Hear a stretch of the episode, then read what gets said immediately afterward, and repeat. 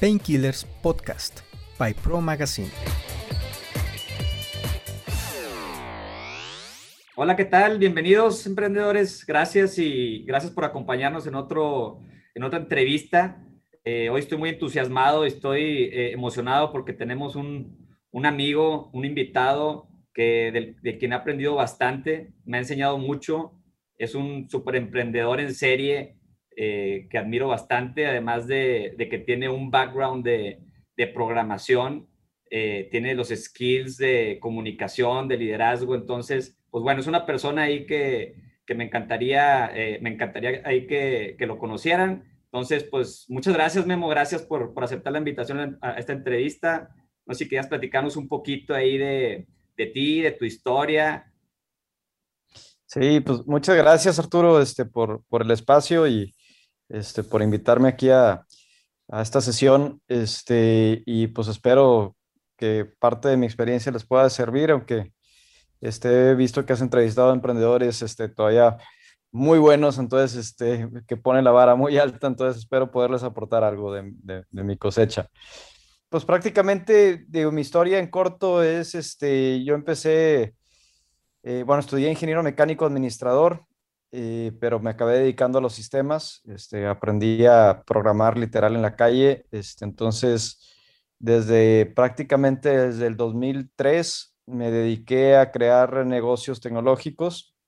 Este, eh, me ha tocado fundar o cofundar eh, siete startups, de las cuales tres les ha ido bien, este, otros cuatro han sido experiencias de aprendizaje, vamos a llamarlo así. Este, em, y, y, prácticamente eso ha sido toda mi carrera, o sea, entre las startups que me ha tocado fundar y cofundar, he participado en empresas que son tanto B2C como B2B, este, que pues las reglas del juego son bastante diferentes.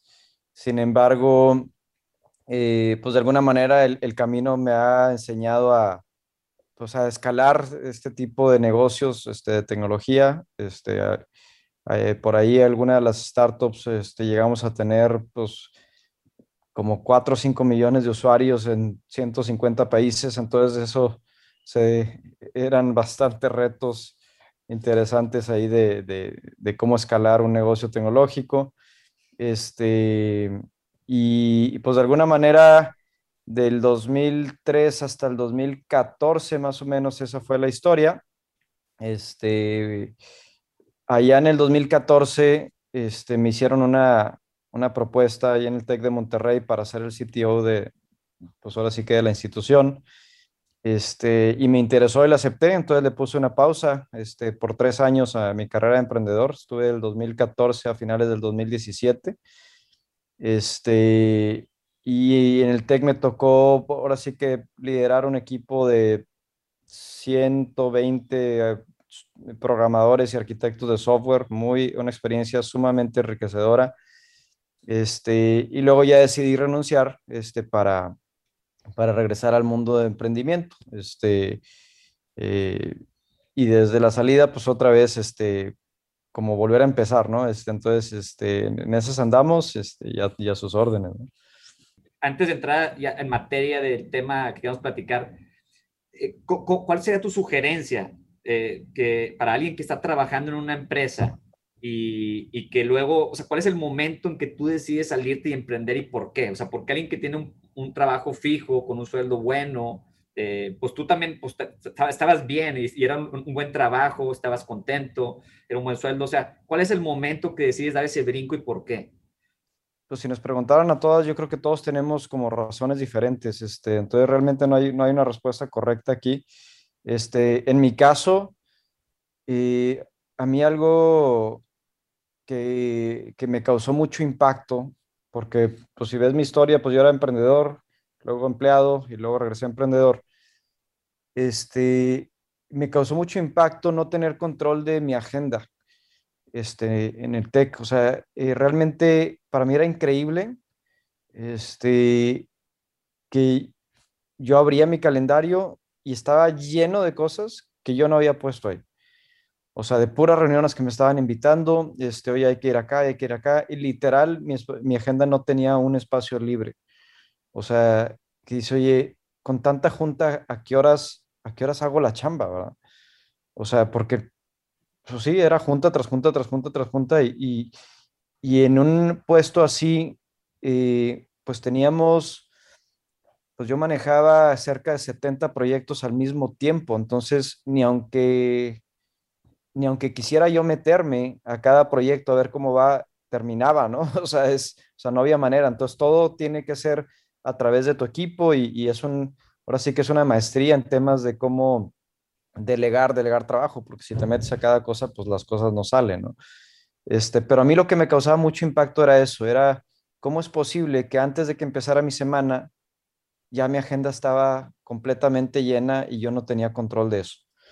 Este, entonces, como que ese era un tema que me molestaba bastante a mí, pues ahora sí que a nivel personal, este, que digo, no es posible, o sea, yo a qué horas diseño la estrategia, a qué horas este, eh, diseño la nueva organización.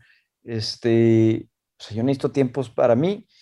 Y ya con, eh, eh, de la mano con, con, mi jefe, luego empecé a aprender cómo crear un, ahora sí, como un time management system, o sea, donde dices, a ver, desde mucho antes yo empezaba ya a bloquear mi agenda para habilitarme espacios a mí, o sea, cosa que dices, oye, en el mundo emprendimiento no, no, funciona así. O sea, este, uno va diseñando su agenda acorde de lo que, este, de lo que uno quiera, ¿no? Este, entonces, a mí, a mí ese era un tema como que siempre, este, pues lo traía así como en el, este, como una espinita. Y el otro tema que me, que me orilló también ya a regresar al emprendimiento fue el desgaste emocional. Este, no sé si sea así en todas las empresas, por lo que he platicado con amigos, parece que sí, pero cuando uno está haciendo cambios en una organización y sobre todo cuando un emprendedor se, se, emplea en algún lado, pues el DNA del emprendedor es, quiero hacer cambios y quiero hacer las cosas mejor. Este, y, y, y el, el, argumento de, oye, es que llevamos los últimos 20 años haciendo lo mismo, este, nosotros lo vemos como, pues casi como un defecto, o sea, y, y cuando un empleado común y corriente dice, oye, es que esto ha funcionado, entonces el tratar de romper esquemas, este, pues al principio uno llega con toda la energía y empieza a hacer todos los cambios y, luego podremos hacer una sesión de todos los cambios que hice, pero siempre hay un grupo de gente que no está de acuerdo, ¿no?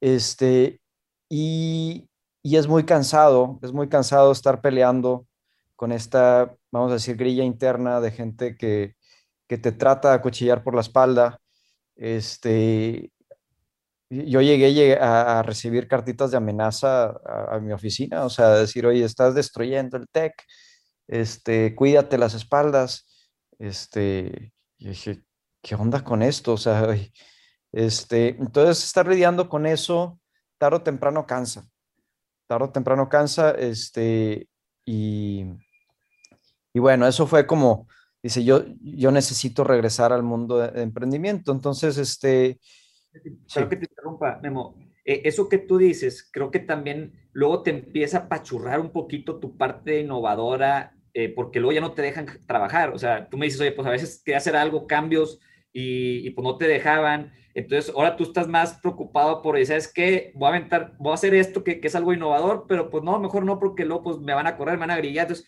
como que ya tu, tu parte creativa, innovadora también pues empieza a dormir, ¿no? Ahí ya depende mucho de la, de la personalidad de cada quien. Este, definitivamente eh, eh, apaga, apaga el, esta chispa este, de traer algo de iniciativa, pero en, mi caso yo era más de, el, no, no, me importa lo que piensen los demás y, y, esto se va a hacer, o sea, porque luego también gana este sentido de responsabilidad. Dice, oye, a mí me contrataron para hacer cambios. O sea, a mí cuando me contrataron me dijeron, oye, el TEC está en una etapa de transformación y necesitamos que, que cambies cómo funciona esto, ¿no? O sea, entonces, ya durante mi estancia en el TEC incluso me tocó cofundar ahí el área de transformación digital. Este, entonces, el, propósito de la, para lo, que me estaban contratando era precisamente para romper esquemas, ¿no? Este, obviamente al principio yo era el, la oveja negra, este, ahí me la vivían reportándome a recursos humanos de que, oye, este se está brincando todas las trabas, este, y los, o sea, los procesos, y, este, y todo el tiempo me, se lo vivían reportándome. Y, luego, acabaron haciendo un caso de estudio mío dentro del TEC porque dice, oye, ¿cómo llevaste un equipo de estar evaluado en X de desempeño a tal de desempeño con, con mejoras, sin reemplazar a nadie, sin gastar el presupuesto? Este, y le dijo, yo no sabía que, traía, que tenía presupuesto, me hubieras dicho y me lo hubiera gastado. Este, pero muchas veces como el emprendedor como que batalla para entender cómo funciona el, este, el, pues el corporativo. Este, pero sí, o sea, sí puede pasar que te apaguen esa, e, esa chispa, este, y llega un momento que sí es cansado, sobre todo cuando vienen cambios fuertes, así como desde arriba, como quien dice, este, y te obligan a retroceder un año para atrás. Y dices, no, es que no, o sea, no, eso, eso sí no puedo. O sea, llevamos cierto avance y con estos cambios que hiciste me obligas a aventarme dos años para atrás o año y medio para atrás, dices, no, mi, mi tiempo es, más valioso que eso. Y ahí es cuando ya empecé a decir, sabes que esto ya, yo ya no encajo aquí este, y tengo que, tengo que salir. Este, muchas personas este, que, con las que me ha tocado platicar que piensan que, dices que yo pues quiero tener mi propio negocio para que me vaya mejor y cosas por el estilo en términos económicos, pues la verdad es que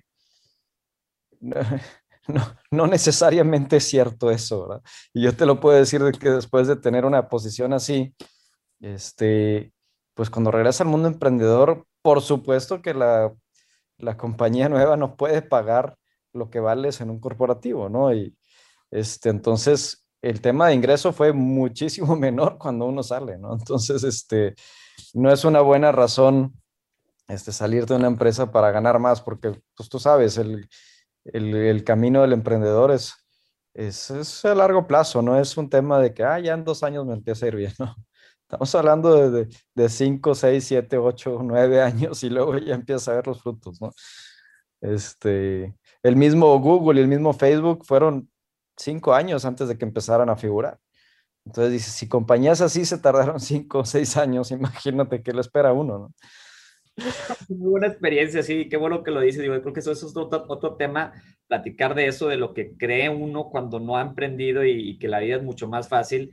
Creo que hay muchos cursos en Y Combinator que hablan justo de eso. A ver, todas las razones por las cuales no debes de emprender, porque son las que piensas que te vas, que vas a solucionar esa parte de tu vida y no es cierto. Entonces, es bien importante saber realmente a lo que conlleva eh, lanzar un negocio, ¿no? Pero eh, entrando a una de las partes más importantes que, que, que, que he escuchado a emprendedores que les duele o que no encuentran a veces porque se lanzan porque saben hacer algo, pero realmente batallan para encontrar su propuesta de valor.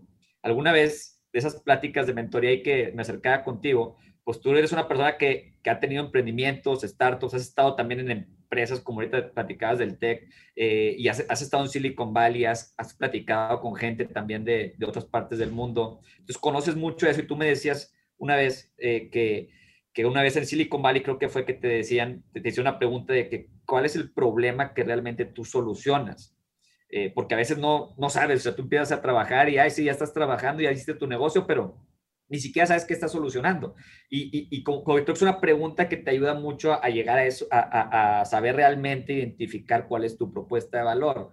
Quisiera que me platicaras un poquito más de ese tema que, que me he topado hace, digo, yo trato de platicar con emprendedores eh, pues muy seguido y me, he topado con unos que no, que ahorita es lo que están batallando y cómo encuentro mi, mi, ventaja competitiva si hay mucha competencia en lo que yo hago, cómo, cómo sé qué es lo que estoy, eh, el valor agregado que estoy dando y cuánto debería de cobrar, etcétera. Entonces, ¿cómo encontrar esa propuesta de valor? Pues yo creo que es, esa es la pregunta en el tema de cuando estás fundando una empresa, o sea, este, yo creo que uno pasa pues prácticamente eh, pues muchos años encontrando la respuesta a esa, a esa pregunta. Eh, yo lo, lo, que podría aportar en esa, en esa línea es, este, cuando, cuando uno crea una empresa, este, y sobre todo ahorita hablando más como de startups tecnológicas, que es donde tengo más experiencia, este, lo primero que uno piensa es así como, oye, tengo esta idea y empiezas a validarla con amigos, ¿no? O sea, oye, ¿qué opinas de esta idea? Y la verdad es que la gran mayoría de la gente pues te va a decir, está padre la idea. O sea, rara vez te encuentras con un amigo que te dice, oye, no pierdas el tiempo con eso. O sea, sí hay, sí hay, o sea, sí habemos los que decimos eso a veces. Este, pero... Muy derecha, muy directa y... sí lo dice. Pero, pero la gran mayoría de gente, pues la verdad es que estás platicando con ellos y pues te van a decir, no, dale, échale, es, es una idea genial. Pero ya cuando le dices, ok, oye, ¿me, ¿me, pagarías X cantidad al mes por esto? Este, muchos te van a decir, no, sí, sí, sí, sí, claro que pagaría. Y dices, bueno, págame de una vez y, y pro bono. Este, cuando lo libere, te, te, hago esos meses de descuento. Y dice, híjole, ¿sabes que Ahorita me agarras. Y ahí es donde empiezan a decir, entonces, ¿realmente era tan buena la idea o no era tan buena la idea? Entonces, la verdad, quien te va, eh, eh, cómo valida realmente el problema que estás resolviendo es cuando alguien está dispuesto a pagar porque le resuelvas eso. Porque ideas padres hay muchísimas. O sea, hay muchísimas, pero más que no necesariamente la gente está dispuesta a pagar porque le resuelvas X tema.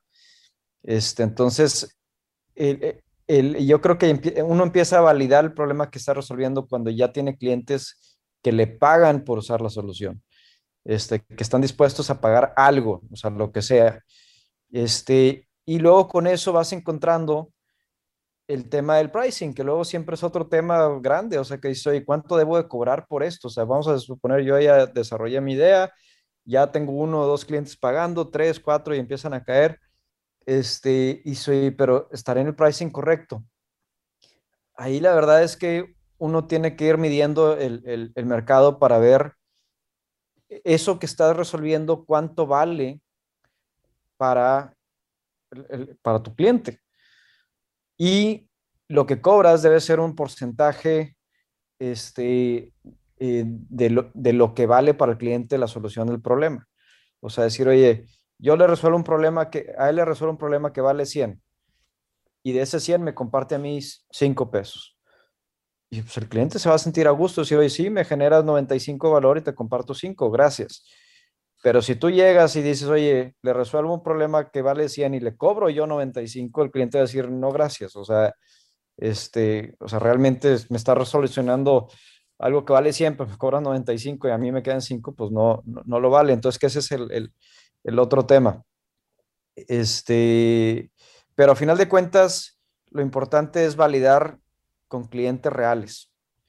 E, eso es lo único que te va a decir eh, el, el problema que realmente está resolviendo. Y ese, eh, fíjate, eso es ese, ahorita en el mundo de, de, las startups, hay tanto el contenido que hay en internet y todo el mundo, o sea, es muy probable que cuando hay, alguien está diseñando su, su, producto, su solución, empieza a ver, a leer todo este contenido y todos te dicen, mide, mide, mide, mide todo, mide todo lo que puedas. Y la verdad es que al principio es súper super difícil medir todo, porque todo eso implica programación, implica conocimiento de qué hacer con la data. O sea, la data por sí sola más que un beneficio es un problema. Ya cuando entiendas a procesarla, dices, ah, ya, me, ya puedo extraer el beneficio de la data, pero ¿a qué voy con esto? Cuando uno está empezando, no hay mejor este, métrica que ver con tus propios ojos cómo utilizan tu solución. O sea, eso no te lo va a decir las métricas. O sea, ¿qué cara puso la persona cuando vio la pantalla? Oye, ¿cuánto tiempo se tomó en llegar a lo que tú querías que él llegara sin, sin que tú le dijeras nada. Entonces yo muchos experimentos que hago es cuando lanzamos un producto, una solución nueva, lo probamos con algunos eh, clientes potenciales y le digo, usa la herramienta. Y así, de hecho, recientemente eh, eh, estamos lanzando ahí un, producto, este, se llama Sushi Bot, este, que es una especie de concierge para restaurantes. La idea original era que pudieras pedir este, tus platillos desde la mesa sin necesidad de que, del mesero. Y esto era para prevenir contagios, ¿no? O sea, decir, oye, tanto el mesero está expuesto como los comensales están expuestos, entonces mejor este, un contactless experience, ¿no? O sea, y dijimos, oye, si ahorita todo el mundo está escaneando el código QR en las mesas para ver el menú, pues mejor escanea el código QR para hablar con esta mesera virtual y pídele. Este, entonces lo diseñamos, creamos la solución y dijimos, órale, vamos a probarlo. Y literal, mi socio y yo nos fuimos a sentar a un restaurante, este, pusimos las calcamonías en las mesas y nada más estábamos viendo qué pasaba. Entonces nos tocó ver perfectamente pues, si la persona batallaba para escanear, o sea, todos los gestos y nos dimos cuenta que esa primera versión no funcionaba. Entonces, inmediatamente la cambiamos, o sea, de que diseñamos la, la, primera versión o el MVP a que pivoteamos completamente el modelo, pues todavía estamos hablando de menos de 40 días. O sea, porque muchas veces uno persigue, persigue, persigue, persigue su idea, pueden pasar años y oye, date cuenta, este, si lo hubieras visto, que realmente lo que estabas haciendo no funcionaba. Entonces, ahí es el típico modelo de dices, oye, itera, itera, itera hasta que le des. Entonces, es eso, es, oye, sabes que esta primera versión no funcionó, cámbialo. Pum, hicimos como tres versiones hasta que llegamos a una que me da mucha risa porque uno de los dueños de los restaurantes nos dijo, oye, ¿qué hicieron? Este, no, no, no, detengan eso, o sea, no, esto está todo mal. Y yo, ¿qué pasó? Dice, oye, pues apenas se sentaron las personas y, ya pidieron la cocina, ni siquiera el mesero alcanzó a recibirlos y ya está todo pedido. Y yo, ok, entiendo tu frustración, pero producto validado, le, o sea, eso era lo que estábamos buscando, ¿no? Este, entonces, eh, pero eso, o sea, ¿cómo encuentras el, el, el, problema? Este, es eso, es el día que tengas una solución que alguien esté dispuesto a pagar por ella, entrevista al cliente y le digas, oye, ¿por qué me pagas? Dice, ah, no, pues que me quitaste este dolor de cabeza y estoy contento con eso. Perfecto, ahí está el problema que resuelves. Y creo que lo que estás diciendo es súper importante porque en esta etapa de validación, lo más importante es escuchar y, ver. Yo siempre decía escuchar, pero no escuchar y sobre todo en ciertos negocios, ver al cliente, escucharlo y ahí solito vas a identificar cuál es la propuesta de valor que estás teniendo y si no la vas pivoteando hasta que la encuentres, ¿no? Entonces, creo que, que está súper importante y es muy buena recomendación esta de estar pegadísimos, porque a veces te enfocas más en otras cosas que no tienen valor en esa etapa en la que estás. Entonces, ahí encuentras y, val validas la propuesta de valor.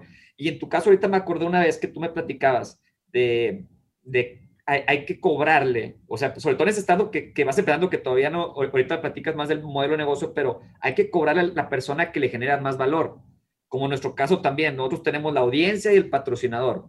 Entonces, eh, tú me decías ahí, pues, pues busca quién le estás generando más valor, a quién le das, y, a ese es al que hay que concentrarnos en que sea el que, eh, tu cliente.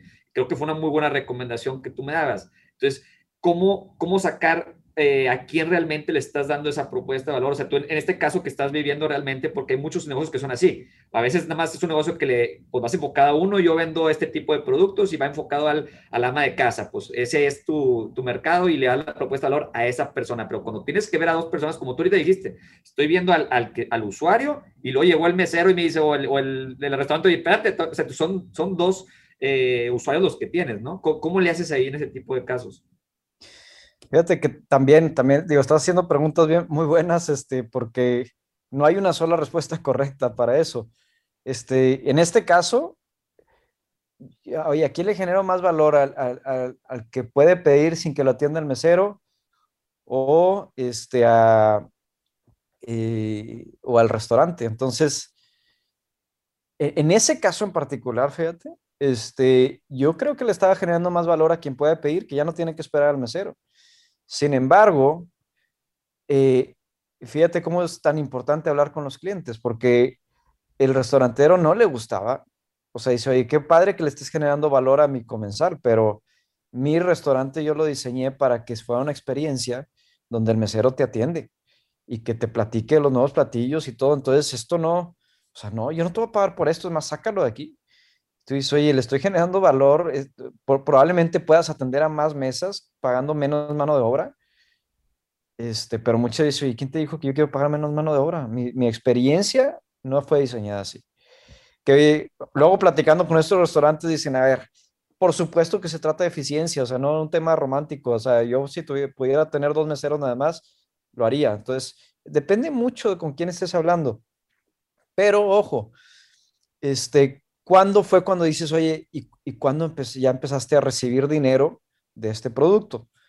Y empezamos a ver y dices, oye, este, los mismos restauranteros nos dijeron, oye, ¿sabes qué?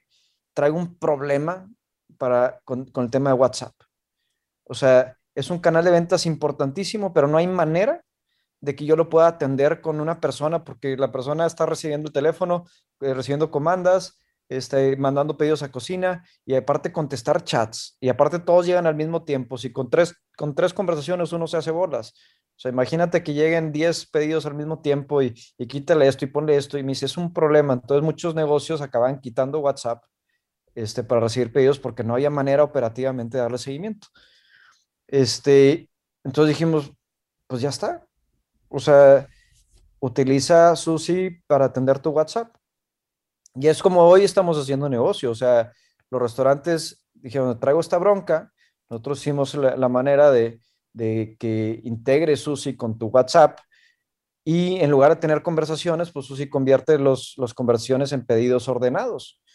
Y dice, no, hombre, esto nada, de cuenta que lo conecté y ya, ya me quité ese problema y ahora estoy recibiendo pedidos por WhatsApp a una velocidad más rápida de lo que podía atender la persona de que estaba en caja. Entonces ahí ya dices, ah, ¿cuánto vale eso? ¿Cuánto tiempo le estamos ahorrando a la persona de caja? ¿Cuántos pedidos estabas perdiendo por no tener ese canal de ventas? Y ahí está muy claro cuánto puedes cobrar por eso. Este, pero eso es lo importante de estar escuchando y estar pegado con el cliente. Ahora, ese, ese, ese negocio del que le estoy platicando es como más B2B2C, o sea, este, en el B2B puro es, es diferente también, pero, pero más o menos es, es, por ahí, es a final de cuentas es estar iterando también en eso.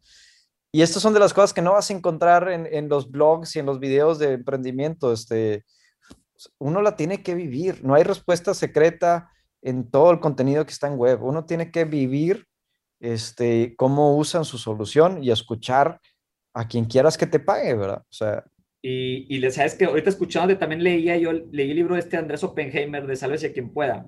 Y en la de, restaurantes habla precisamente de eso, que la gente al rato, pues muchos de los nuevos generaciones no prefieren pedir por el celular, o sea, no quieren esa experiencia que ese restaurantero que te dijo, oye, no, yo quiero, es que la, no, la experiencia, pero a lo mejor al rato pues ese mercado le va a quedar muy pequeño porque las nuevas generaciones no quieren ser atendidos. O sea, ellos quieren, no quieren hacer eye contact con el mesero, no, ellos quieren pedir aquí rápido y su... Entonces, como que dices, a veces ni ellos mismos, ¿no? A lo mejor este caso está bien y, y, sí existe esa experiencia, pero a veces ni siquiera el cliente sabe. Y aunque lo escuches tú, a veces tienes que anticiparte, porque ha habido muchos negocios, yo escuchaba el tema de Airbnb también, que ellos, pues, si hubiera escuchado a su cliente, a lo mejor no hubiera empezado Airbnb, porque, pues, es como voy a meter en mi casa extraños, ¿verdad? Y, y, luego, pues, pero se anticiparon, y ya que lo probaron, y a, a veces tienes que probarlo y enseñarle una prueba, o, o sea, como que tienes que vivirlo, como dices tú, eso no viene en un blog, eso no te lo van a enseñar, tienes que escuchar y aparte anticipar y estar, estar anticipándote las tendencias que vienen para también proponerle a tu cliente algo que ni siquiera él sabe que lo necesita o, que se va a necesitar, ¿no? Sí, aunque tocas un tema muy, muy sensible, ¿eh? porque muchas veces cuando vamos a emprender nos topamos con estas historias, ¿no? O sea, es que soy el Airbnb de esto, es que soy el Uber de esto, es que soy el, el Dropbox de esto, el, o sea, el Netflix de esto, y dices, o sea, perdónenme, emprendedores, pero no tienen que crear un negocio de ese tamaño para ser exitosos. Es más, es muy probable que si llegaran a estar en esos niveles, probablemente ni siquiera les gustaría ese estilo de vida. O sea, o sea, yo no sé dónde se tiene que estar escondiendo los Mark Zuckerberg del mundo para que no, no llegue la gente inmediatamente con ellos. O sea, una startup no tiene que ser así de ese tamaño. O sea, el tema de llegar a cambiar las reglas del juego, de cómo funciona el mundo, o sea, no es necesariamente el propósito de todas las startups. Hay N cantidad de negocios que generan muy buen ingreso y le dan una buena libertad financiera a, los dueños y a los participantes de la empresa que no tienen que llegar a hacer eso. O sea, es que tienes que cambiar todo.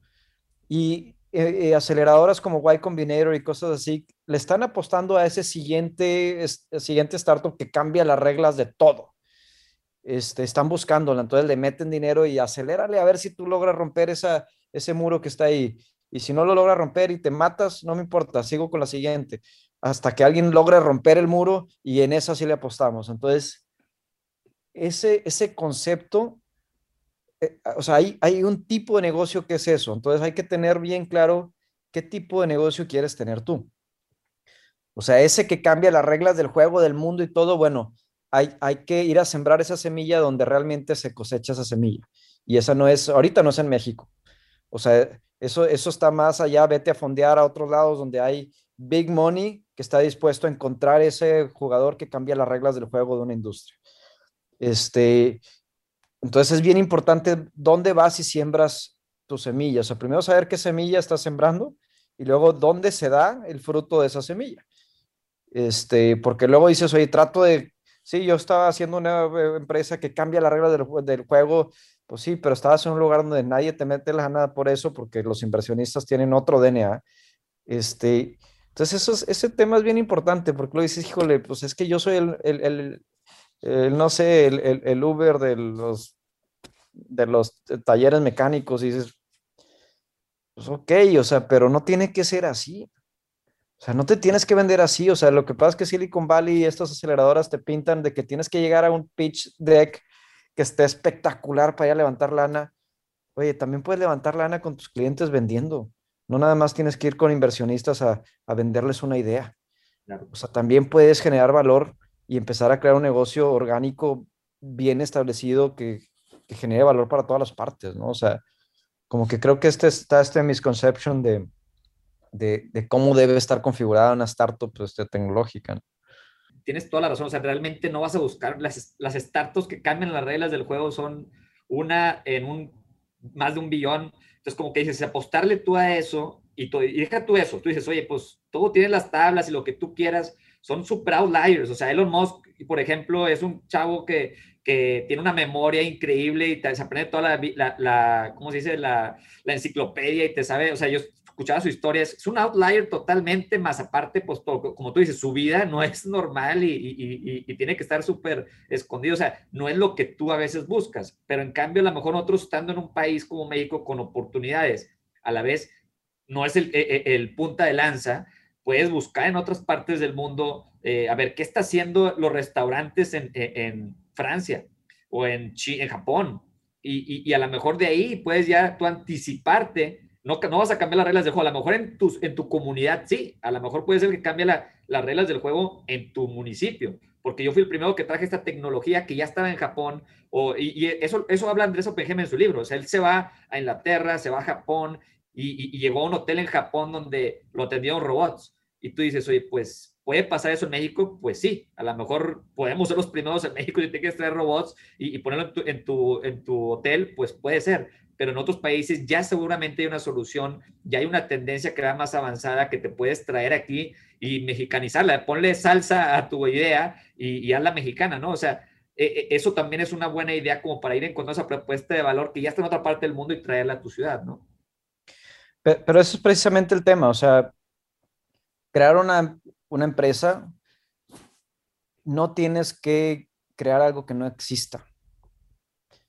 O sea, oye, qué difícil es hacer algo que no exista. Dices, oye, hay de todo ya en el mundo, ¿no? O sea, este, digo, qué padre si encuentras algo así, pero muchas veces uno se frustra, es que dice, es que nada más me falta la idea. este, para donde voltees hay áreas de oportunidad. Este, pero yo, por ejemplo, cuando estoy viendo estos episodios de Shark Tank, este, y sobre todo los de Shark Tank México, que he visto a los Sharks decirles a los emprendedores, es que eso ya existe, no traes nada innovador. Tú dices, oye, ¿y ustedes Sharks tienen puros negocios que, de cosas que no existen? ¿O que o sea, ustedes inventaron esa industria? O sea, o, o qué onda? O sea, ¿por qué no se puede tener un negocio de cosas que ya existan y tu ventaja competitiva es porque haces pues, de mejor calidad las cosas o de, tienes procesos este, diferenciados o alguna, algo. O sea, ¿por qué tiene que ser invéntate un producto que no exista en el mundo? Oye, qué, qué reto tan difícil. Este, y, y creo que es parte de, de, de, por qué también mucha gente no emprende dices que no se me ocurre algo, dices, oye, en, en tu chamba actual, ¿qué broncas traes? esto, bueno, te apuesto que hay otras 3.000 personas viviendo el mismo problema al mismo tiempo que tú resuélvelo y da ese servicio. O sea, no tiene que ser algo así que, este, que, cambie todo el esquema. O sea, que dices, no, pues es que ahora yo voy a diseñar los carros voladores, pero sin alas y sin hélices. Y No, güey, o sea, espérate. O sea, no, vamos a ser Jeff Bezos, no vamos a ser Mark Zuckerberg, más no quiere ser Mark Zuckerberg. No quieres, no quiere serlo. O sea, es, este, bueno, ya tendrías que investigar cómo viven cada uno de ellos, porque al final de cuentas yo soy de los que piensa que el, el, emprendimiento o el negocio es, pues es un habilitador eh, de, de, tu estilo de vida. O sea, ¿qué tipo de vida quieres tener tú? Este, y diseña algo que te genere los ingresos necesarios para llevar el estilo de vida que quieres tener. O sea, o sea, no es desvívete por el negocio hasta que cambies las reglas del juego. Es más, vamos a hacer como los seres humanos podamos vivir sin oxígeno. Y dices, y ese es mi propósito de vida. dices, o sea. ¿A, cuesta, a, costa de qué, verdad? ¿A costa de qué, güey? O sea, y, y, es muy probable que no lo logres. Entonces te vas a acabar frustrando. O sea, este, entonces cuando se habla de disfrutar el camino más que las metas, pues sí, es, es que hay que disfrutar la, el, el, ratito que tenemos de, de, vida que, este, que Dios nos da y, y, y, y, no, y no te frustres si no estás alcanzando las metas que tú quieres. O sea, las metas es una meta. Aparte, si la alcanzas inmediatamente, el siguiente segundo te pones otra. Entonces, o sea, entonces, mejor, o sea, creo, creo que por eso digo, es, hay que emprender por las razones correctas este, y no caer en, en contagiarte de todo esto eh, de este contenido que nos están aventando los, los, medios de cómo de estar configurando una startup, que rompa las reglas, que, que, que sea una, una, idea que no exista, este, que tengas que llegar y decir el problema que resuelves literal en menos de 40 caracteres y dices, espérate, tranquilo. O sea, hasta te ponen demasiadas exigencias y no, y no, no necesariamente va por ahí. Es más, yo creo que si tratas de cumplir todas, ¿sí? Es más, no creo que nadie pueda cumplir todas las exigencias que dicen ahí, todos los tips este, de, para crear tu startup, ¿no? Y, precisamente, eh, dentro de estos programas, este programa, esas entrevistas, yo también, además de poder compartir a un emprendedor estas buenas prácticas, también es compartir las experiencias de emprendedores como tú, o sea, Rodrigo, la verdad que también es amigo común que lo entrevisté hace poco, o sea, emprendedores que, que, hacen un cambio en su, en su área y, realmente no son el, Mark Zuckerberg que, que, todos los, como tú dices, muchos startups admiran y quieren ser un Mark Zuckerberg, pero no sabes quién es. O sea, tienes que ver, mezclar y balancear esa parte espiritual, familiar, valores, realmente lo que tú quieres y puedes tener un negocio por las razones correctas, como tú dices. Entonces, me gusta mucho ese tipo de plática y quisiera como que ir, pasando, ir como que englobando, que me pudieras tú decir, Memo, así en, en tres o cinco consejos o tips que me pudieras dar ya para englobar el tema de cómo encontrar esta propuesta de valor, o sea, para ir cerrando un poquito así de lo que platicamos ahorita, resumirlo en tres, cinco puntos. Ok, este, creo que lo, lo primero sería, este, crea algo, este, con el, uh, con los menos recursos posibles. O sea, valida, trata de validar tú este, tu solución sin tener que ir a, este, a romper el banco, ¿no? Este, o sea, siempre se puede hacer ahorita en, en, los, en las épocas en las que vivimos, se puede hacer un producto mínimo vendible con, con los recursos que uno tiene a su alcance. Este, lo segundo es platica con clientes potenciales. Y sí, no tiene nada de malo a veces eh, dejar que lo utilicen gratis un rato, o sea, este, sobre todo en las fases tempranas del producto y utilízalo, quiero ver si te genera valor. Uno se va a dar cuenta y soy, lo dejó de utilizar a los 15 minutos o este, ya, eh, eh, o, lo, o, lo, siguió utilizando semana tras semana, tras semana, tras semana. Entonces, este, y ya el siguiente que pruebe, dices, bueno, ahora que pruebe pagando para validar el, el, el pricing model, entonces pero todo es eh, platicar con clientes, observar, este, más allá de todas las métricas que puedas medir en el software, este, en las diferentes etapas del producto. Pero yo realmente lo resumiría en esas dos, Arturo. No creo que encuentre cinco. Este, y, y si podría abrir una tercera es no te frustres si no estás inventando ese, pues, esa, esa nueva cosa que cambia las reglas de la industria. O sea, Ahí, me gustaría nada más también hacer un paréntesis rápido. O sea, ahorita mi negocio actual, mi negocio fuerte, que es primerabase.com, yo lo diseñé pensando en crear una herramienta de desarrollo organizacional, donde a través de ella aumentes el employee engagement, cosa que sí hace y lo hace bien, para temas de crear una cultura de reconocimiento y todo eso. Sin embargo, el, mi mercado no estaba listo para una herramienta de desarrollo organizacional. ¿Por qué? Porque le faltaba resolver los higiénicos de recursos humanos como expedientes, control de vacaciones y todo eso. Y eso me lo dijo los mismos clientes. Oye, está muy padre, pero ni siquiera tengo una base de datos de empleados.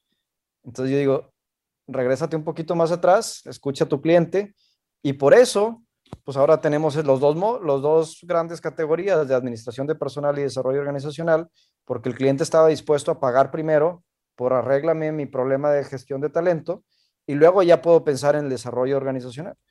Entonces, pero a final de cuentas es lo mismo, estar escuchando, escuchando, escuchando al, al, cliente. Eso es bien importante, eso también te, te iba a preguntar, o sea, ¿en qué momento, tú ya tienes tu propuesta ahora tu enfoque como tú lo tenías, eh, ¿en qué momento estás listo para diversificarlo? Porque tú dices, bueno, esta vez fue porque pues, te diste cuenta que necesitaban otra cosa para poder llegar a lo otro que estabas ofreciendo. Pero independientemente de eso, ¿en qué momento te das cuenta, oye, ya, es, ya, ya, ya dominé mi propuesta de valor, ahora sí yo quiero diversificar, porque luego también te distraes, ¿no? Y ahorita vendes esto y luego vendes esto otro y luego, y es muy fácil y se da mucho en los emprendedores querer diversificarse muy rápido, ¿no? Lo que pasa es que mientras estás encontrando lo que está dispuesto a pagar el cliente, este, vas a cambiar la idea varias veces. Este, entonces, muchas veces hasta, hasta pivoteas, hasta de industria y hasta de, este, de, tipo de solución. Este, en nuestro caso, pues era muy natural desarrollar el, el paso previo. Este, pero sí me ha tocado ver casos donde dices, oye, eh, no iba por aquí, pivoteamos a otra industria y ya empezamos a encontrarle. Entonces, a final de cuentas, yo creo que es, este, si en los primeros 90 días de tu startup no has logrado encontrar a alguien que esté dispuesto a pagar por ello, itera, itera ya, o sea, no dejes pasar más tiempo, o sea, es más, ya creo que hasta me fui con, eh, con bastante, ¿no? 90 días, o sea, es algo que debes de probar lo más rápido posible y tú mismo te vas a ir dando cuenta si vas encontrando el camino correcto o no pero no, no, hay una respuesta este, única, o sea, es al final de cuentas es experimentar, eh, probar y iterar, ¿no? Buenísimo, ¿no? Ya para ir cerrando un poquito la, la conversación, ¿podrías platicarme a lo mejor algunas herramientas, dos, tres herramientas adicional a la primera base, obvio que, que, que, utilices, que te, te, hayan ayudado, te estén ayudando a salir adelante en tus, en tus negocios? Sí, está difícil porque al, yo mismo al ser ingeniero de software, vamos a llamarlo así, este, yo trato de resolver las, mis problemáticas con poquito código, ¿no? Este, te pongo un ejemplo, o sea, el mismo, oye, ¿qué sistema de facturación usas? Y digo, yo no uso ningún sistema de facturación, o sea, yo hice un algoritmo que le manda las facturas en automático a mis clientes. Este, ¿Por qué? Pues porque ninguna herramienta me daba eso de la facturación recurrente. Entonces, todas las herramientas que yo vi en el mercado, pues tenía que volver a hacer la factura todos los meses y conforme vas creciendo tu base, pues está difícil generar las facturas manualmente todos los meses. Entonces dije, oye, no, a ver, yo nada más pongo aquí un registro y el sistema está enviando facturas todo el tiempo. Este, lo mismo con la cobranza. Oye, ¿qué herramienta usas para llevar la cobranza? Y yo, pues no, es un robot que está mande, mande mails.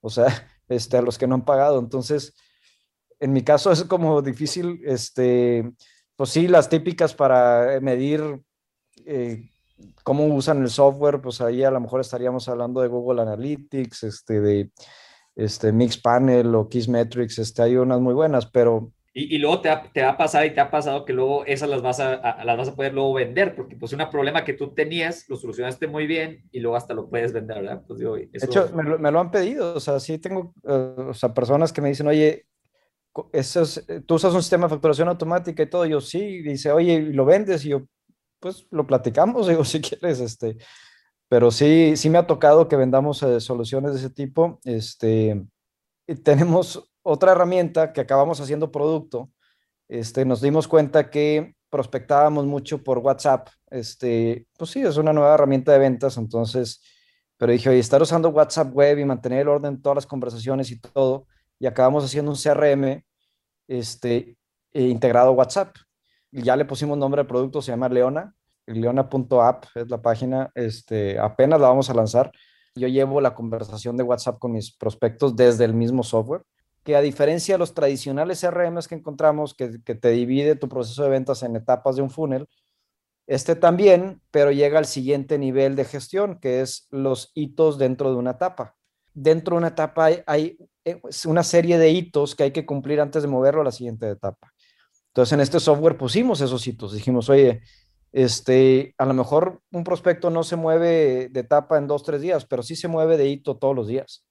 O sea, y ahí tienes bien claro, este, oye, ¿qué sigue con este prospecto? Ah, mira, está aquí, sigue esto. Ah, bueno, eso es lo que vamos a lograr ahorita. Entonces está súper focalizado en, cuál es el siguiente hito a cumplir y tiene un sensor de temperatura. Si no has movido al, prospecto de hito, este, el sistema te empieza a decir, oye, este se está enfriando y puedes filtrar por los que se están enfriando y todo eso. Entonces, dime qué CRM te da eso en el mercado. Pues ni Salesforce. Entonces, como que yo soy mucho de que, oye, ¿qué nos duele? Esto, ok. ¿Qué hay en el mercado? Pues no lo resuelve, pues hazlo. Es importante tener gente de programación en las empresas. O sea, pues sí se necesitan. Vivimos en un mundo digital y si no tienes gente de desarrollo, pues no te estás digitalizando tampoco. Sí, pero ahí es un tema importante que podemos platicar ahorita, no, porque tú eres súper experto en ese tema, pero hay ciertas cosas, porque digo, no sé, si es tu empresa, eh, la base o el core del negocio es, es, es tecnología, creo que es súper importante y tienes que tener a alguien ahí. Pero hablando también de las startups o las empresas pequeñas, no pueden pagar un, un, pues un desarrollador in-house para que les esté solucionando su tema de CRM o su tema de facturación o lo que tú tienes, porque tú, como tu naturaleza es, tienes desarrolladores in-house y tú, tú mismo eres desarrollador, pues, pues bueno, dices, sale más barato yo hacerlo a pagar una licencia o, o, que esperarme un año, pero muchas empresas no tienen esa posibilidad y o lo subcontratan y que tienen que destinar ciertos presupuestos, ciertas cosas que, que sí vale la pena subcontratar, o bien lo, lo meten como un gasto, el, el, una herramienta, como una inversión, una herramienta, eh, así como pagas tu correo, tu hosting, pues pagas tu tema de un CRM o tu tema de, pues de otras cosas que ya están prediseñadas, eh, aunque me, me, me, gusta mucho lo que hiciste con Leona, que obviamente ya, ya me has platicado más o menos y, y, y, tenemos que platicar porque creo que sí es, sí encontraste algo que no tienen los CRMs, y, pero pues si tú ya lo tienes con Leona, pues a lo mejor me sale más barato a mí, pues sí, contratarte a ti como Leona yo tener un desarrollador que me esté haciendo un CRM a mi medida para que me ayude a, recordar en cierta etapa de mi, de mi funnel que necesito llamarle o necesito pasar del paso 1 al paso 2 en esa para poderlo empujar. O sea, creo que, que sí, es, sí, hay que identificar cuándo sí, cuándo no, porque luego también nos envolvemos en gastos, ¿no? Claro, no, tienes toda la razón. Este, y la verdad, sí, o sea, a lo mejor, de hecho lo dije mal. O sea, nosotros este sistema de facturación no lo desarrollamos el día uno. O sea, tenemos dos clientes, pues no voy a hacer un sistema de facturación recurrente para facturarle a dos clientes. Cuando ya empezó a doler, es cuando ya tengo más de 100 clientes y necesito mandarle la factura. Y digo, estoy entre contratar otra persona de administración o meterle eh, programación. Entonces, a final de cuentas, es un dinero que ya vas a gastar. Lo que pasa es que hay que saber dónde gastarlo. Este, dice, oye, prefiero darle el, el, el, sueldo de una persona de administración por dos meses a un programador que me solucione este problema y ya quitarme ese problema. Muchas veces yo veo empresas creciendo con gente en lugar de creciendo con este, tecnología y automatización. Entonces dices, oye, ¿qué, ¿por qué? Pues porque dice, a lo mejor muchos ni siquiera se les ocurre que se les hubieran podido automatizar eso, pero yo he visto N cantidad de empresas que se empiezan a crecer, crecer, crecer, crecer con gente, con puras personas de, que hacen talacha. Entonces uno tiene que también tener como emprendedor, eh, como emprendedor en un mundo digital y dice, oye, ¿qué tanta talacha tenemos en la empresa? Porque la talacha son puras actividades que no generan valor de negocio. Y me cuesta, me cuesta nómina. Entonces, oye, ¿qué pasaría si este, eh, mientras, mientras este, resolvemos este tema, lo automatizamos, o me endeudo tantito y pido un crédito, o mejor lo hago yo manualmente y me ahorro tantito lo que hubiera contratado una persona de, de, administración y eso se lo meto a automatización para resolver el problema de raíz. Este, me ha tocado eh, ver empresas y, y, y, hoy por hoy asesoro empresas que tienen 45 personas en administración, 50 personas en administración, que dices, ¿cómo, güey? O sea, ¿cómo? O sea, ¿por qué? Dice, no, es que la cobranza y es que la facturación. Y yo, no, la facturación la hacen los sistemas. La cobranza la hacen los sistemas. O sea, no, no, no, por favor, no. O sea, y eso es parte de lo que hay que ver. Ahora, si eres una empresa muy chiquita, como bien dices, oye, la empresa, vamos a decir, la micro, la idea nueva, sobrevive del tiempo del, fundador. Entonces, el, fundador tiene que saber dónde va a invertir su tiempo ahora. A veces hace más sentido este, meter el tiempo creando la solución, a veces hace más sentido ya meterle tiempo a automatizar ciertas partes del negocio. Oye, no sé hacerlo, pues investiga cómo hacerlo, pregúntale al que sabe, o, o, busca dos, tres videos de YouTube, ya aprender es, es cosa de minutos. Este, hay herramientas no code que es sin tirar código, puedes automatizar cosas. Entonces, hay lo que busques, lo que necesites, ah, existe, nada más de que le preguntes a la, persona correcta. Entonces, este, eh, o sea, yo creo que el día, al día de hoy no, no debe haber e, excusas. O sea, sí es cierto que el tiempo del programador cada vez se hace más caro, sí. De hecho, pues, o sea, eh, yo a todos los, todos mis, eh, los que me piden consejos que están personas recién graduadas y todo, a todos les digo, y aprende a programar. Ese es un seguro de vida, este, este, para lo que veo que están ganando ahorita los programadores, que van desde 25 mil pesos muy junior hasta 150, 160 mil pesos mensuales este, los full stack, este, que te resuelven todo, digo, aprende a programar, güey.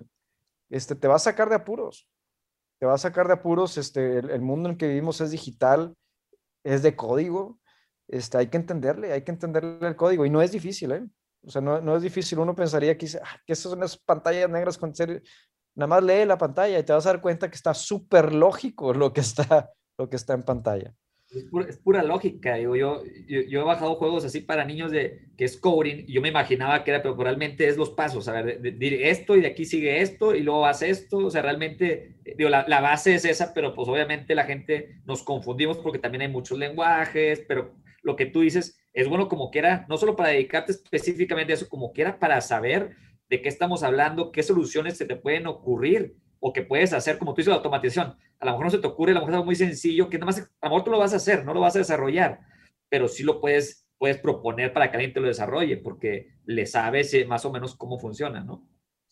La, la, mejor manera de contratar, creo yo, es este, cuando tengas algún proceso talachero, lejos de contratar a la persona que sabe hacer esa talacha, contrátate un programador y dile, haz la talacha.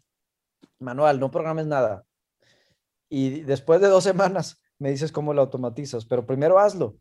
O sea, hazle el proceso que nosotros estamos haciendo ahorita en Excel. O sea, yo, yo me acuerdo cuando uno de mis primeros trabajos allá, cuando tenía, no sé, 13, 14 años, que le ayudaba a mi papá en, este, en la oficina, y me dijo, oye, necesitamos eh, medir eh, los inventarios para saber cuándo pedirle otra vez eh, nuevo inventario a nuestros proveedores. Este, y esto se hace, mira, aquí hay Excel, este, bajas este archivo, conectas este otro, este, sacas el reporte de inventario del sistema, luego cruzas estas columnas con VLOOKUP y no sé qué, hay cosas así que dije, ok, lo hice así las primeras dos semanas, luego me desesperé y dije, oye, no, o sea, esto es demasiado trabajo manual, mejor hice un programita que recibía estos Exceles y lo hacía solo y hacía el cálculo de los inventarios y lo mandaba automáticamente a los proveedores y a todos los correos y algo, un proceso que a mí me tomaba no sé, eh, casi seis, siete días en tener el reporte correcto, este, lo bajé a 15 segundos o menos. Entonces, ¿qué es lo que realmente le está costando al empresario? Dices, la talacha, güey. Está llena de fricción tu empresa, o sea, quita la fricción necesitamos necesitar más, más entrevistas de estas, Memo, porque hay muchos temas ahí, tipo empezamos a un tema ya de, de recurso humano, de procesos, que tú eres experto también por tu pues, por primera base, que también sabes mucho de esos temas, y yo creo que eso es otra conversación. Pero igual para, para, ir cerrando este tema, ya nada más queremos dos, dos últimas preguntas. Una, que eh, tú me has recomendado muy, muy buenos libros en cada etapa en la que estoy, o de repente dependiendo de algún tema pero en general, o en general, o un tema de, lo que platicamos el, día de hoy, tres, cuatro, cinco libros que pudieras recomendar. Mira, a mí me gusta mucho y por la naturaleza de mi negocio, todos los que quieran hacer negocios de suscripción, hay un libro que se llama The Automatic Customer. Este, ¿quién es el autor de ese libro? Este, se me olvidó el autor. Bueno, así lo encuentran, The Automatic Customer. Este, ese te va a hablar muy bien de, de el valor que realmente genera un negocio de suscripción. Este, que ahorita están súper, súper de moda, pero pues es algo que ya viene desde hace mucho tiempo.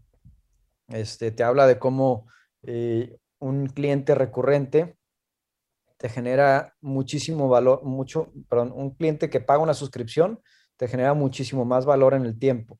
Y compara esta de cómo Amazon eh, se movió al tema de Amazon Prime y luego cómo sus competidores tratando de replicar de que aquí la suscripción es gratis, dices, no, no se trata de eso, o sea, este, entonces ese libro está muy bueno.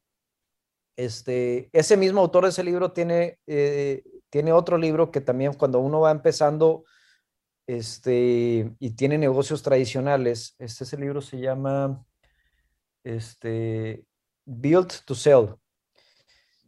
Este, ese también está muy bueno, a mí me encanta este autor, este, porque aparte su lenguaje es muy sencillo.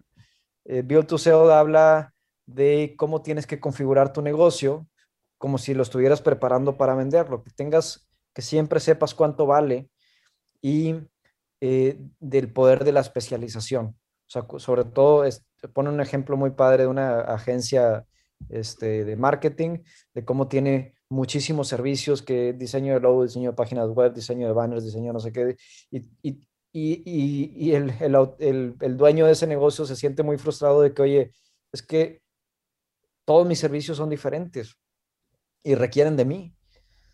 Entonces te va llevando cómo este, productizar un servicio. Ese, ese, ese libro está muy bueno también. Este, para los que estén haciendo eh, eh, aplicaciones eh, digitales, les recomiendo un libro que se llama Hooked, así como ganchado, o sea, Hooked de, este, y ese habla de cómo, pues sí, o sea, de cómo seguir llamando la atención del usuario y que cómo los, todos los negocios competimos entre sí, o sea, un, un restaurante compite con Facebook, sí, sí compite con Facebook, todos estamos compitiendo por tiempo de la gente y todos estamos viendo cómo llamar la atención y que nos dediquen un cachito del tiempo de su día. Entonces, este, este libro como que te habla mucho de eso, de, cómo tener enganchado a un usuario con tus aplicaciones. Ese también está muy bueno.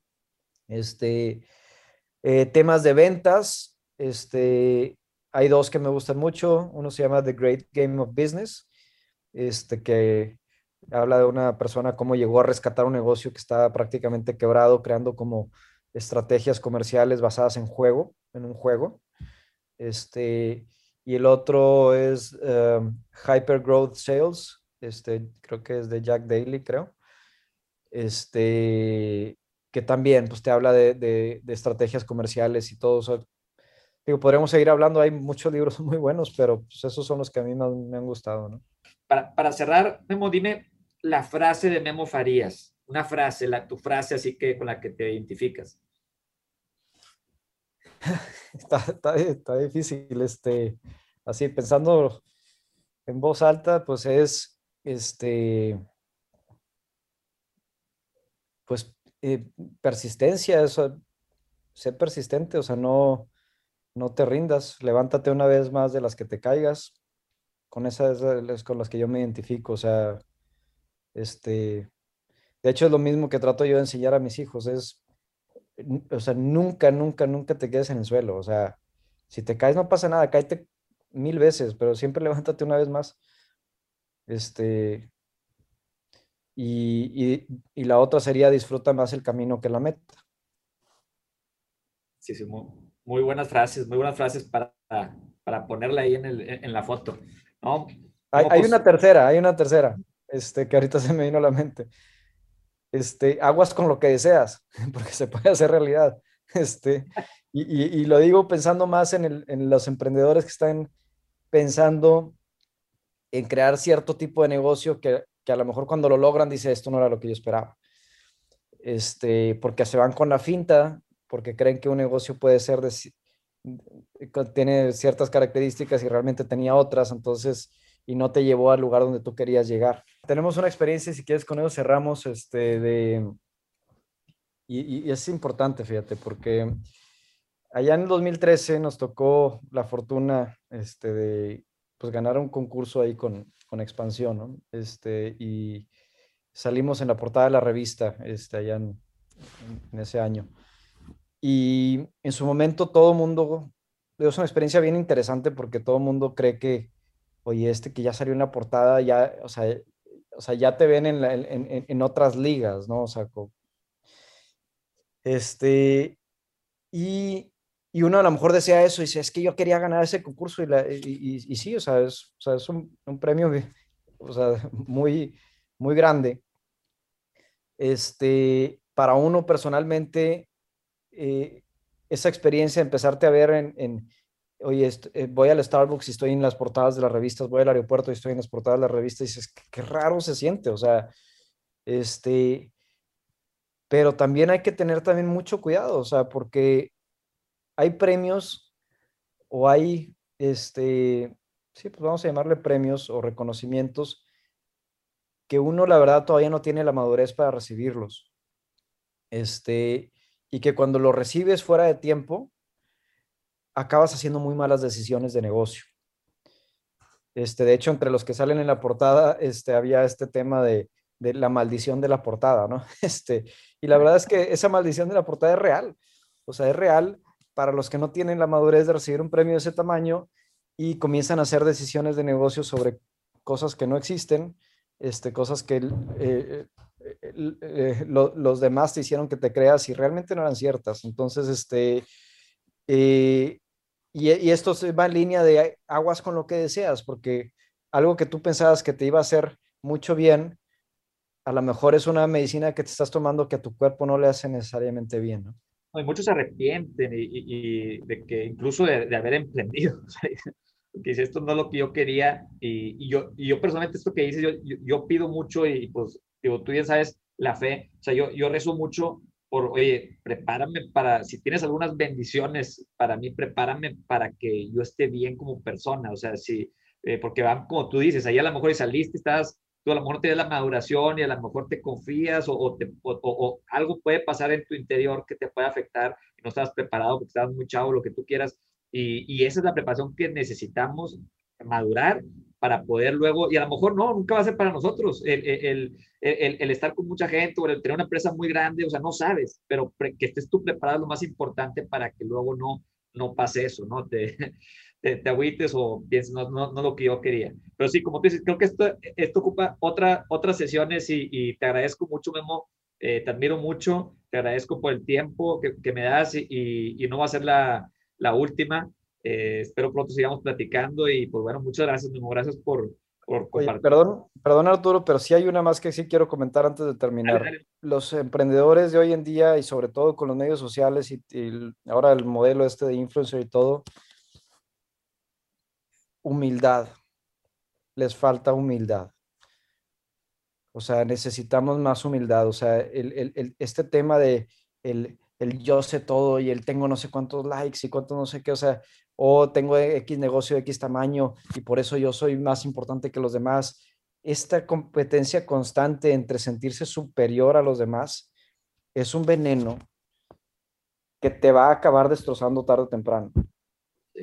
No existe ese tema de superioridad y que yo soy mejor que el otro. Este, y muchas veces con todo lo que ha estado pasando, sobre todo con el tema de los influencers, hay, que tener mucho cuidado, hay que tener, porque ahora pues resulta que mucha gente aspira a ser influencer, ¿no? Entonces, hay que tener mucho cuidado con este tema de la, de la humildad, o sea, este, y, yo, yo tuve mis golpes por esa razón. Este, entonces, este, eso es otra cosa que tratar de tener los pies en la tierra y que todos somos iguales.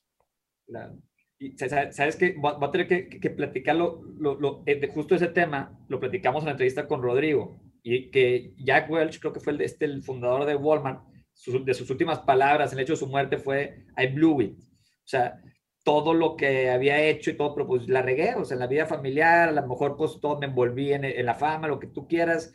Y, y, y, Rodrigo me platicaba que sí, o sea, que, que cuando tú estás en el lecho de tu muerte, o sea, o sea, en tu última etapa de tu vida, es cuando el ego se empieza a desvanecer y te das cuenta y empiezas a valorar cosas que, que pues no lo valorabas porque tu ego no te dejaba. Entonces, creo que eso que dices es sumamente importante, eh, que no, no, esperar hasta, hasta que nos estemos muriendo para realmente decir, ah, era un huerco que, que, a lo mejor tenía tantos likes, pero, o sea, y que, que, te empiezas a envolver en eso y te empiezas a olvidar de las cosas que realmente valen y las que te vas a llevar cuando te estés muriendo, ¿no?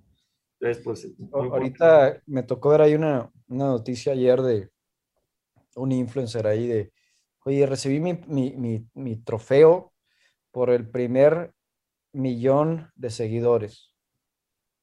Qué padre, güey.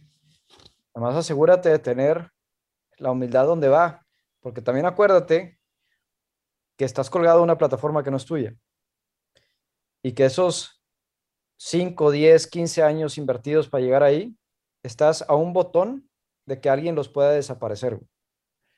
Porque eso también está pasando mucho. O sea, se van con la finta de que ah, no, es que mi canal de YouTube, mi canal de Instagram, mi canal de no sé qué, estás colgado a una plataforma que tú no controlas y que en un segundo se acaba.